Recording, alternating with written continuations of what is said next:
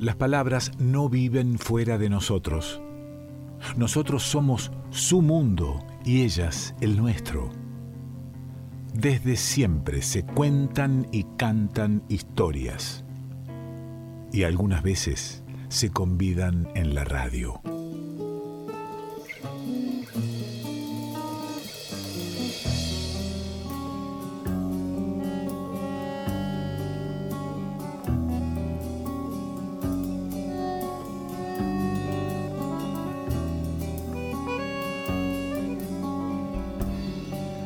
Qué lindo tenerlo aquí en el estudio Oscar Marful para surcar por las palabras. Hoy empezamos a hablar de las palabras en el inicio nomás del programa. Siguió Martín Neri dándole entidad y fuerza a, las palabras y sin, sin más tiempo que perder lo tenemos Oscar Marful, que es un conviviente con las palabras. ¿Cómo anda usted? Muy bien, Ale. Muy bien, muy contento de estar aquí contigo. Bienvenido, ¿eh? La verdad es que el trabajo con las palabras, el conviviente con las palabras, me gustó. La tomo eso. Vamos. Convivimos con eso. Vamos. ¿Qué me trae por aquí? Me trae por aquí, en principio, una anécdota, un hecho que parece nada, eso, una anécdota. Eh, me hicieron una encuesta. No me diga. Sí. Tiempos de encuesta, ¿vio? Pero, ¿Usted tiene teléfono fijo? Eh, no, no tengo. Tengo el celular, pasó una chica y después volvió. Ah, presencial. Presencial. Mire usted, que fuera de tiempo.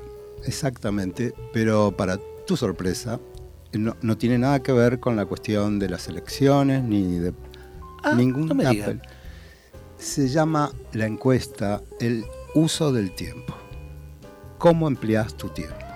Ah, y es, muy seria, es del INDEX, se la están haciendo en este momento para saber en qué gasta el tiempo, en qué emplea el tiempo, mejor dicho. Algunos gastan, otros invierten. sí, en qué se emplea el tiempo este, de las personas. Así que a mí me pareció muy interesante, por lo cual me presté con sumo gusto a las preguntas que me hicieron. Eh, eh, tomaba desde las 0 horas del lunes hasta, bueno, hasta el otro día. Está bueno eso, ¿no? Porque también sirve para uno parar un poco y ver qué hice. Este, porque uno va haciendo. Eh, me estoy encontrando con tanta gente que a partir de ciertas aperturas están como, estoy haciendo, ya no, tengo, no me queda un minuto. Estoy, están ensimismados todos. y, después por ahí el que tiene la aplicación del cuidado del celu te sale un cartel que dice, usted lleva 743 horas con Facebook, 234 con Instagram. Y durmió 15 minutos. claro. Claro, que es ahí donde se pone peligroso el asunto. Eh, en realidad, eh, como te decía, me presté con todo gusto y bueno, las horas de sueño, las horas de trabajo, el esparcimiento en el día, eh, hasta las horas que gasté en alimentarme, digamos. Pero cuando se fue esta señorita, nos despedimos, fue muy amable y qué sé yo, me quedé pensando y de golpe me di cuenta que me había olvidado de contarle algo. El lunes, Ale, yo me perdí algo así como 55 minutos buscando palabras para lo que con suerte será algún día un cuento. Y no se lo dije. En realidad no le dije que era escritor.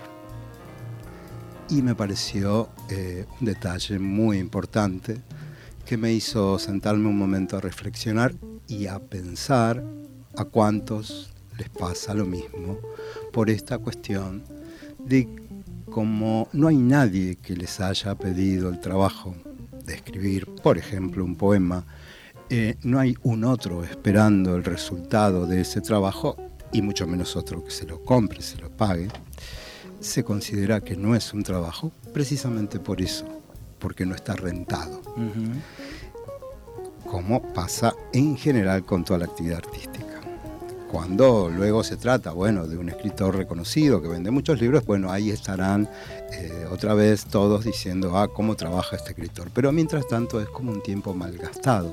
¿Y qué, y qué valora eh, entonces? ¿Cuál es, cuál es el, valor que, se da a una obra? ¿Lo, ¿Lo que renta?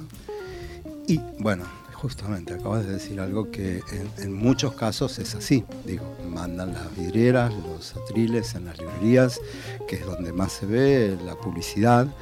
Y no estoy hablando de calidades, porque por supuesto, no sé, hay cantidad de escritores que venden millones de libros y está muy bien eso, porque son este, personas muy talentosas.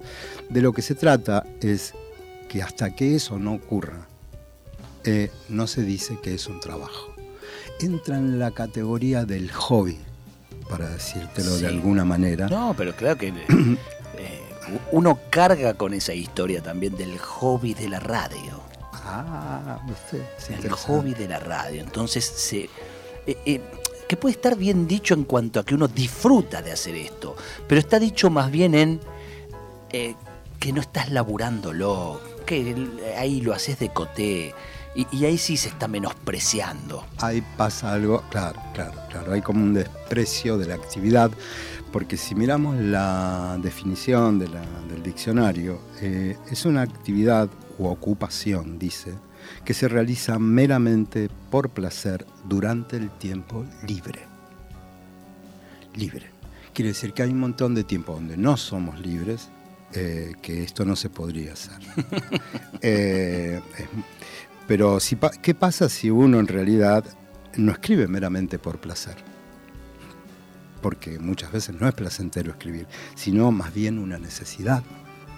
Tocar la guitarra, escribir un poema, hacer una pintura, bailar, es una necesidad.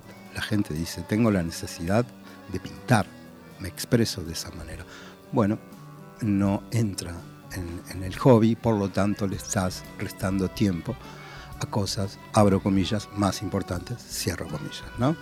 Eh, que eso está determinado, vaya a saber por qué cuestión, que mejor no indaguemos, pero es de donde hay algo muy poderoso que dice cuál es el tiempo perdido y cuál es el tiempo ganado. Eh, es bien interesante porque no se toma como trabajo, uno dice, con mucha libertad me voy a pescar el domingo pero no dice voy a escribir. Uno dice voy a pescar porque, bueno, es una actividad que tiene que ver con mi tiempo libre, el famoso hobby. No lo considero un trabajo, por tanto, lo de la escritura, pero mirá lo que decía respecto de esto el escritor irlandés Oscar Wilde. Hoy trabajé todo el día, decía el tipo. A la mañana puse una coma y a la tarde la quité decime si eso no es trabajo. Pero si queda alguna duda respecto de esto, eh, los otros días, mira, sin meterme un poquito en la, en la, columna de Juan Manuel del Río, eh, sin ánimo de hablar de cine, pero sí como simple espectador, mm, te recomiendo, y a quien nos escuche, una película que se llama Patterson, donde hay un muchacho que maneja un autobús y en los ratos libres, es decir, cuando llega a la terminal y antes de volver a salir a dar la vuelta, como decimos acá, mientras sus compañeros van a tomar un café, conversan, él saca una libretita y escribe poemas. En el tiempo de trabajo, porque no le queda otro, porque tiene un bebé y la mujer está embarazada, bueno, en fin, esa es la trama.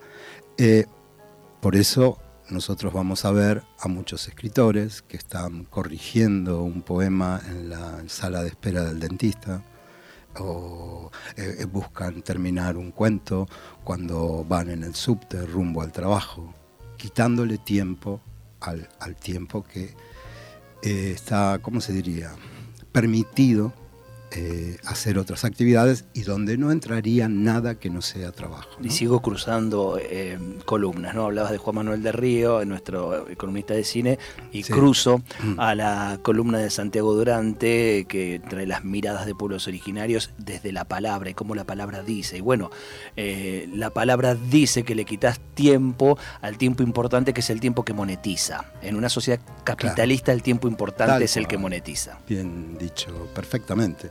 Mira, yo una vez, eh, hace muchos años, eh, fui a una radio zonal en el Gran Buenos Aires porque había publicado eh, unos cuentos y entonces alguien me llamó y pidió hablar conmigo. Llamó a la radio y pidió hablar conmigo. Era un muchacho que trabajaba de mozo en una pizzería y tenía una novela escrita.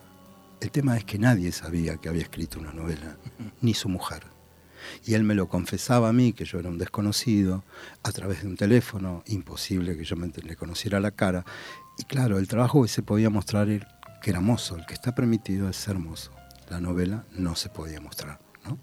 De esa manera, eh, yo más bien a la gente que escriba, dibuje, toque la guitarra, baile, cante, eh, le diría que invierta el uso del tiempo. Que con el tiempo libre eh, se dedique a hacer eso y con lo poco que quede se dedique a subsistir. La paga, a fin de cuentas, no es tan distinta, sino, permitime que te comparta esto, una joven vionilista toca Dios Nonina o en el subte H. Un albañil prepara la mezcla y se trepa al, andamio. El malabarista espera el semáforo, el rojo del semáforo para lanzar sus clavas al aire. Un empleado bancario almuerza al sol en una plaza. Dos bailarines callejeros agradecen agitados el aplauso. Una chica de uniforme baldea una vereda blanca. El actor repasa la letra un minuto antes de salir escena y el taxista patrulla la avenida en busca del último pasajero. La maestra y la cantante. El barrendero y el mago. El pintor de brocha gorda y el otro.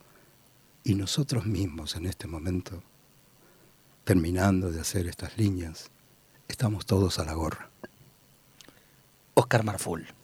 No seas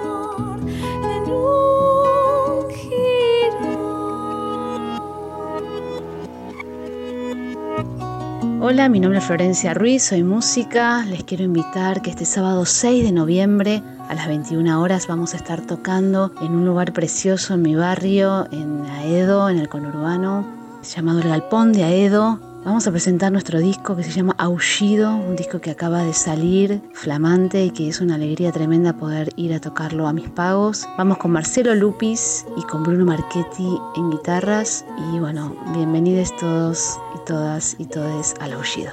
Gracias, abrazos.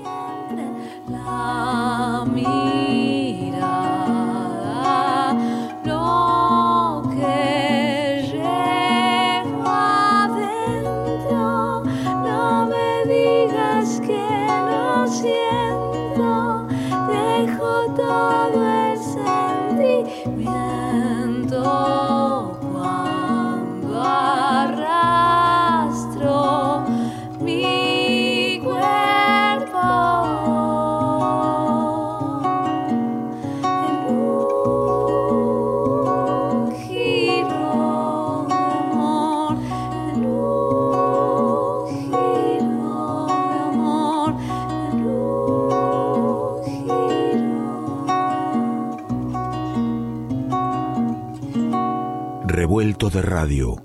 El todo es más que la suma de sus partes.